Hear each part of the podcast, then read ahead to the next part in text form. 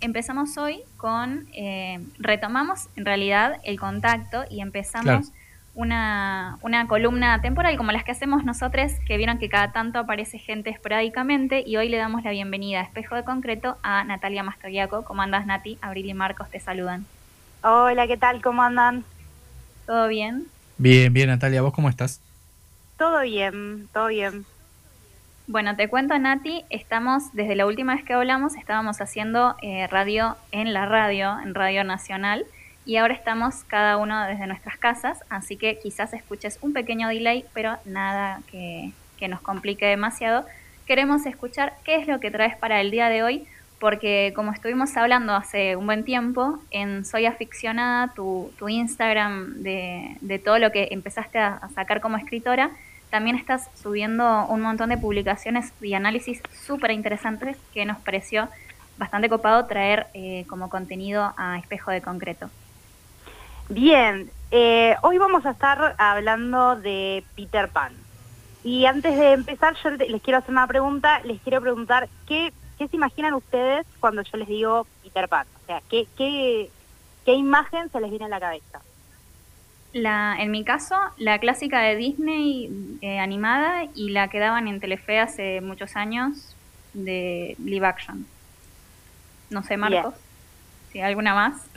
Yo, eh, nada, a mí se me viene Peter Pan, un rompecabezas que me regalaron cuando era muy chiquito, como si fuera un mazo de carta. Eh, esa es la imagen que tengo de Peter Pan.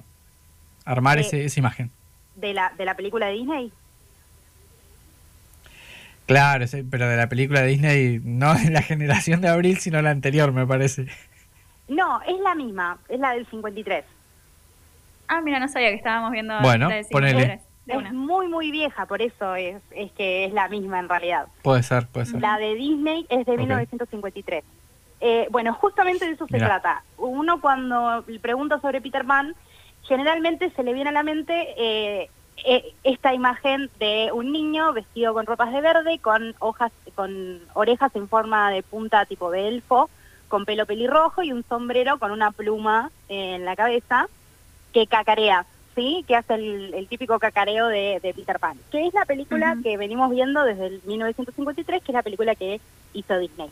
Pero lo cierto es que hay muchísimas, muchísimas adaptaciones sobre Peter Pan, porque Peter Pan despertó una fascinación enorme de- desde el mundo audiovisual desde que salió como obra de teatro y posteriormente como novela. Hay más de 20 adaptaciones audiovisuales en la historia de Peter Pan desde 1904 hasta ahora, eh, y de hecho siguen habiendo más, o sea, uno puede tomar a Peter Pan como personaje o a uno, es uno de los elementos de su historia y vamos a seguir desenterrando adaptaciones audiovisuales por todos lados. Este, y esto es porque el personaje de Peter Pan es súper rico, es súper interesante y presenta millones de interpretaciones. Eh, pero lo cierto es que nosotros nos terminamos quedando con esa imagen que tenemos en la cabeza de ese Peter Pan que nos dejó Disney. Entonces, mi propuesta de hoy es eh, explorar otras adaptaciones que están fuera de esta película de Disney y comparándolas con esa película de Disney y con lo que se conoce como el original, que vendría a ser la novela de 1904 de Barry. Eh, Hola. Hola. hola, hola, ¿te escuchan? Ah, sí, sí, sí. Sí, sí, sí, estábamos escuchando. Pensé que se había Perfecto. cortado, me había asustado. Perfecto, perfecto. Este, bueno, entonces decía que la idea es eh, retomar otros tipos de adaptaciones de Peter Pan, porque en realidad el personaje que nos muestra Disney súper recortado. Y esto es no solamente porque uno dice, bueno, porque es una película para niños, etcétera, pero en realidad la obra original de, de Barry, la obra de teatro y la novela, también es una obra para niños, y sin embargo tiene una profundidad monstruosa que en Disney la han recortado no solamente con fines comerciales, sino también con fines ideológicos. Y Ah, a uno le podría parecer una locura porque quizás es un concepto muy actual, pero tiene recortes a nivel de conceptos de género. Es decir, en construcciones de la masculinidad y la feminidad a lo largo de toda la película de Disney y en relación con la obra original tiene recortes que uno dice que, que no, que no lo puedes creer, que no puedes creer que hayan eh, interpretado de esta forma y es porque claramente estaban leyendo la obra con los ojos de los 50 y con los ojos de Disney, que era un conservador en un montón de aspectos. Entonces, en ese sentido, les voy a recomendar para ver eh, Peter Pan del 2003. Em, bueno, Peter Pan de Disney de 1953. Hook, de, eh, que es Garfio, de 1991, que es una película de Spielberg. Eh, volviendo al país de Nunca Jamás, que es de 2004 y un documental que se llama Los Niños Perdidos, que es de la BBC, que lo único que les debo es que está en inglés, está en YouTube, pero está en inglés, porque no está traducido. Esperemos que en algún momento alguien, algún alma caritativa tenga ganas de ponerle subtítulos al video y nos permita verlos a, verlo a todos. Este, mm, pero bueno, para poder entender eh, la relación que hay entre estas diferentes visiones que se tienen de Peter Pan, y cómo las visiones se fueron adaptando y en relación a la obra original, hay que entender un poco sobre quién era Barry. Por eso yo eh, propongo esta película, Volviendo al País de Nunca Jamás, del 2004, y el documental de los niños perdidos, porque retratan la vida de Barry. Barry fue un personaje de lo más polémico, porque eh, en su momento, eh, hoy también, se decía que era probable que fuese pedófilo. Tuvo acusaciones de pedofilia no por parte de las, los que podrían haber sido sus supuestas víctimas, eh, sino por la sociedad externa. No hay pruebas al respecto, eh, ninguna de, las personas que podría haber estado involucrada dijo jamás nada, ni hizo ninguna acusación, así que suponemos que son solamente habladurías, pero hay como un terreno turbio del cual se pueden agarrar estas habladurías, ¿no? Porque eh, no sé si vieron la película de Volviendo al País de Nunca Jamás, que trabaja eh, Johnny Depp. Sí, eh, las confundo bastante, pero creo que es la que, la que ya conocemos, la única de, personas que hay, ¿no? Es una película de personas. No, de personas hay varias. la de Volviendo al País de Nunca Jamás es exclusivamente de, de la vida del autor de Peter Pan, que es James Matthew Barry. Bueno, esta película que la protagoniza Bar, eh, Johnny Depp justamente se trata de la vida de este personaje que creó a Peter Pan, que creó al personaje. Y el personaje de Peter Pan está basado en eh, cuatro hermanitos que, eran los hermanos Llewellyn Davis, que vivían en Londres eh, en esta época en la que él escribió el libro, y que él se empezó a acercar mucho a esta familia eh, y se empezó a hacer amigo de los niños y amigo de los, de los padres, supuestamente también, de los padres de los niños. Eh, los niños quedan huérfanos y él queda a cargo de los niños. Ah, ¿sabes qué, Nati? Sí, ya googleé lo que estabas diciendo, ya, ya tengo la, la imagen, sí. Ya ahora, ahora la, la tengo más clarita.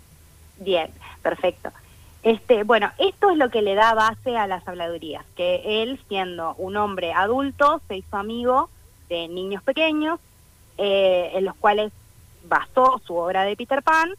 Él tuvo un matrimonio complicado con su esposa, del cual se terminó separando, se dice que no consumó el matrimonio, bueno, un montón de cosas eh, que son algunas incomprobables este, y que generan sospechas, sobre todo porque eh, uno de los niños, de, de, estos niños que quedaron a su cargo, se termina suicidando eh, y otro de los niños se muere en un accidente en el que no se sabe si es o no un suicidio.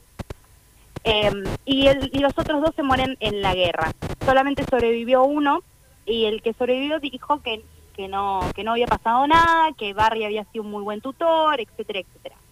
Pero esto le da pie no solamente a las sabidurías, sino también a encontrar dentro de la obra de Peter Pan una enorme oscuridad que queda solapada y que se ve en solamente algunas de las interpretaciones audiovisuales que se hicieron de Peter Pan. En muchas ocasiones, el mismo Barry dijo que Peter Pan era un demonio, que podía ser un no muerto, que podía ser un niño que salvaguardaba a las tumbas de, los niños, tipo una especie de Hermes, que va y viene del inframundo trayendo almas. Hay toda una oscuridad circundando al personaje de Peter Pan que eso es la, una de las primeras cosas que se cortan en la película de Disney y que no están. Cuando Barry describe a Peter Pan, lo dice como un niño que está vestido con hojas muertas y telarañas, no con un traje verde simpático que se parece a un duende y una pluma en la cabeza.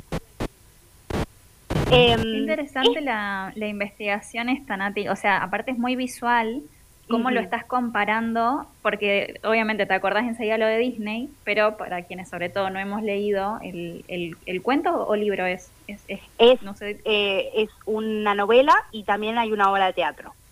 Claro. Eh, re, re, gráfico, sí. Eh, seguí, perdón. Me, me, no, no, no, está bien.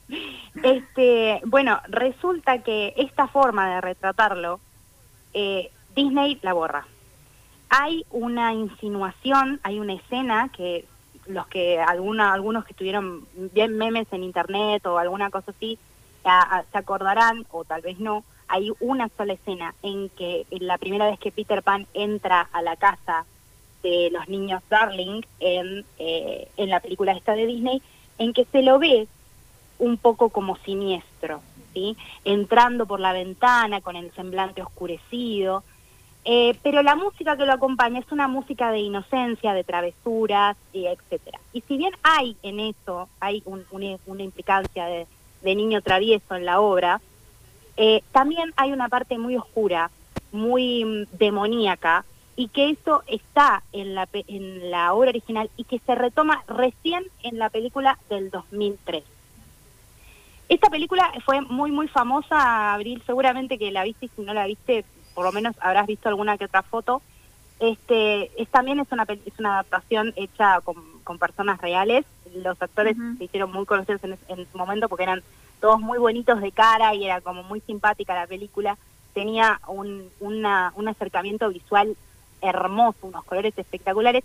Y el que trabaja de, de Garfio es el mismo que hace de Lucius Malfoy en Harry Potter, así que seguramente que, que, lo vas a identificar.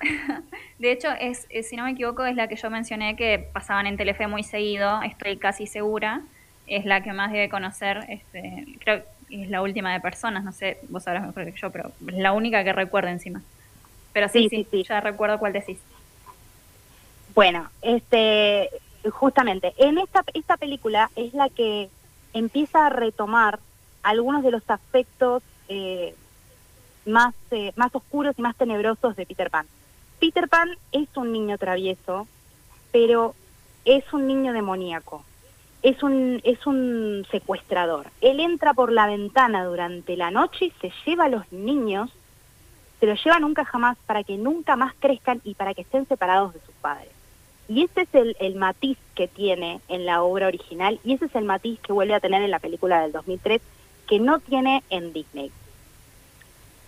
Otra cosa mm. muy, muy importante que se, que, que, se roba, eh, Peter en la obra original es un niño pequeño, de entre 9 y 10 años, en la, obra, en la de Disney es mucho más grande, en la de 2003 también es mucho más grande, en la mayoría de las adaptaciones lo hacen un poco más grande, porque tratan de hacerlo más cercano al público teen, ¿sí? a, los adolescentes. Pero lo cierto es que es un niño que todavía tiene los dientes de leche. Y siendo un niño, a Peter Pan se lo representa como un personaje asexuado. ¿sí? Es un personaje que todavía no tomó una posición con respecto a su sexualidad, porque claramente es un niño. Em, pero en, en la película de Disney y en la película del 2003 y en todas las adaptaciones que se han hecho a lo largo de la historia, a Peter Pan lo hacen claramente heterosexual, sobre todo en Disney.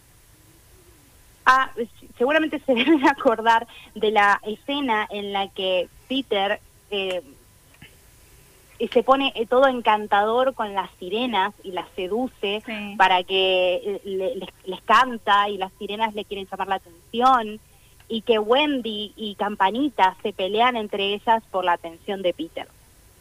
Qué bajada de línea, ¿no? Disney, obviamente. sí, sí, él es un ganador, es un winner, eh, es un chico heterosexual que tiene todas las chicas y que él no les da bola, pero no porque es asexuado, sino porque él, él, él se aburre, ¿sí? Digamos, pasa de una, le presta atención, se aburre, pasa a la siguiente muy distinto, totalmente diferente es en la obra original y un poquito de eso se retoma en la película del 2003, si bien eh, también se lo hace heterosexual y se lo hace como el interés romántico de Wendy. En la obra original no es así. En la obra original Wendy es la única que tiene un interés romántico por Peter, Wendy es la única que tiene una sexualidad marcada. Peter no. Peter es un niño y lo único que quiere es jugar y prácticamente que no entiende de por qué las mujeres se pelean por su atención. Nati, y en esto te pregunto, ya de paso avisando que a las 7 tenemos pausa informativa, eh, es todo, todo este, toda esta investigación y este, este análisis obviamente es, es bastante reciente, ¿no? O sea, eh, no sé si en lo que has buscado, en lo que has investigado, encontraste algo de todo esto porque es, eh, es muy, muy de nuestro momento político de género lo que estás contando y aparte lo, lo tenemos como algo re naturalizado porque creo que todos hemos visto al menos una versión de Peter Pan y no hemos podido percatar estas cuestiones que son, eh, son con una baja de línea importante. Sí, sí, hay un montón de cosas. Eh, de hecho, tengo para sugerir un par de textos y es eso lo que, lo que me preguntas. Em, uno se llama el, el, desengaño de Wendy, de Jaime Cuenca, que vendría a hablar un poco de lo que sería la parte femenina o sea, la parte de género femenina de Wendy y de cómo eh, Disney cercenó la sexualidad de Wendy de la obra y en, su película lo quiso mostrar como que en realidad eh, Wendy eh, viaja a nunca jamás para darse cuenta que tiene que ser madre y volver. Mientras que en la obra original, en realidad, esto se muestra, pero como algo trágico como que Wendy tiene que eh, volver para ser madre y eso es trágico. Em, qué fuerte, qué fuerte imponiendo el tema de la maternidad en juego, ¿no? Súper fuerte, súper fuerte. El tema de la maternidad atraviesa Peter Pan de pe a pa. Es, es algo muy, muy interesante de ver. El tema de los roles de género, tanto de la madre y el padre dentro de una familia, es súper interesante de ver. Es súper visionario este, y otro texto también de Jaime Cuenca se llama Peter Pan Secado, que habla un poquito de esto que decíamos recién, de la parte como oscura, la sombra de Peter Pan. Este, y bueno, y ya voy cerrando porque me dijiste que a las 7 a las siete tienen Sí, nos quedan cuatro minutos. bueno, bueno. voy redondeando. Pero seguimos hasta el último segundo, no pasa nada. Nos encanta escucharte. Bueno, eh, lo que decía justamente de esto del tema de género, de los roles de género, eh, lo femenino se ve muy bien a través del beso de Wendy, el famoso beso que está escondido en la comisura de la boca, que en o que y que Peter confunde con un dedal. Eso en la película del 2003 eh, se ve perfectamente y está perfectamente retratado porque es una película muchísimo más moderna en la que la sexualidad de la mujer se contempla. En cambio, en la película de Disney lo borran, no aparece. Y desde la perspectiva del varón, del padre, justamente en la película del 2003, el actor que hace de Hook es el mismo que de Garfio, es el mismo que hace del señor eh, Darling. Y eso es adrede, es a propósito, porque también en la, obra original eh, de Barry hay una correlación entre el villano eh, Garfio y el villano padre. Los padres y, los piratas juegan el mismo rol a nivel género eh, y a nivel padre en la familia. ¿sí? Es, el, es, el mismo, es el mismo estereotipo de masculinidad que hoy nosotros entendemos como una masculinidad tóxica. Y hay una crítica al famoso salaryman o el, collar blanco, que se suele entender como el hombre de el hombre de trabajo, el hombre de familia que tiene que salir a trabajar y, ser proveedor y ser preñador y todas las características que se les suele asociar al género masculino como, como que tiene que ser así. Bueno, hay una crítica enorme y eso se ve perfectamente en la película del 2003, se entiende en la de Disney, dan hay como una, una perspectiva como muy superficial en la, en la película de Disney, pero es como que como lo hacen tanto en broma, no parece como que si no se hubiesen dado cuenta de lo que están haciendo. No parece como si no se hubiesen dado cuenta de lo que estaban mostrando. Y en la película del 2003 eso te lo te lo muestran, pero te lo, te lo gritan en la cara al poner al mismo actor haciendo los dos papeles. Y en la película de Garcio de 1991, que es intermedia, ¿sí? Esto se toma eh, a partir de que esta es la única película que es una adaptación completamente libre, ¿sí? La, la película de Disney y la película del 2003 adaptan la novela de Barry. Pero esta es, ¿qué pasaría si, em, eh, si, si Peter Pan crece? Y ahí vemos también la parte masculina y la crítica al hombre eh, de trabajo. Te digo, nos estás dejando remanija con esto. te tenemos que tenemos que ir cerrando porque ya son y 59 y nos vamos a la pausa informativa. Pero te reagradecemos eh, esta, esta columna porque aparte nos das otra perspectiva porque te digo, a mí ya me dieron ganas de ver, sobre todo especialmente la, la que contaste de Garfio siendo el papá también. Este, después te vamos a pedir el listadito porque todo esto va a Spotify con toda la información para que nadie se pierda nada. ¿Qué te parece? Dale, buenísimo. Te agradecemos muchísimo. Un abrazo. Gracias, Natalia. Hasta luego. Natalia, Muy linda me encantó. Sobre un nuevo análisis de Peter Pan. Vamos a una pausa informativa y volvemos con más espejo de concreto.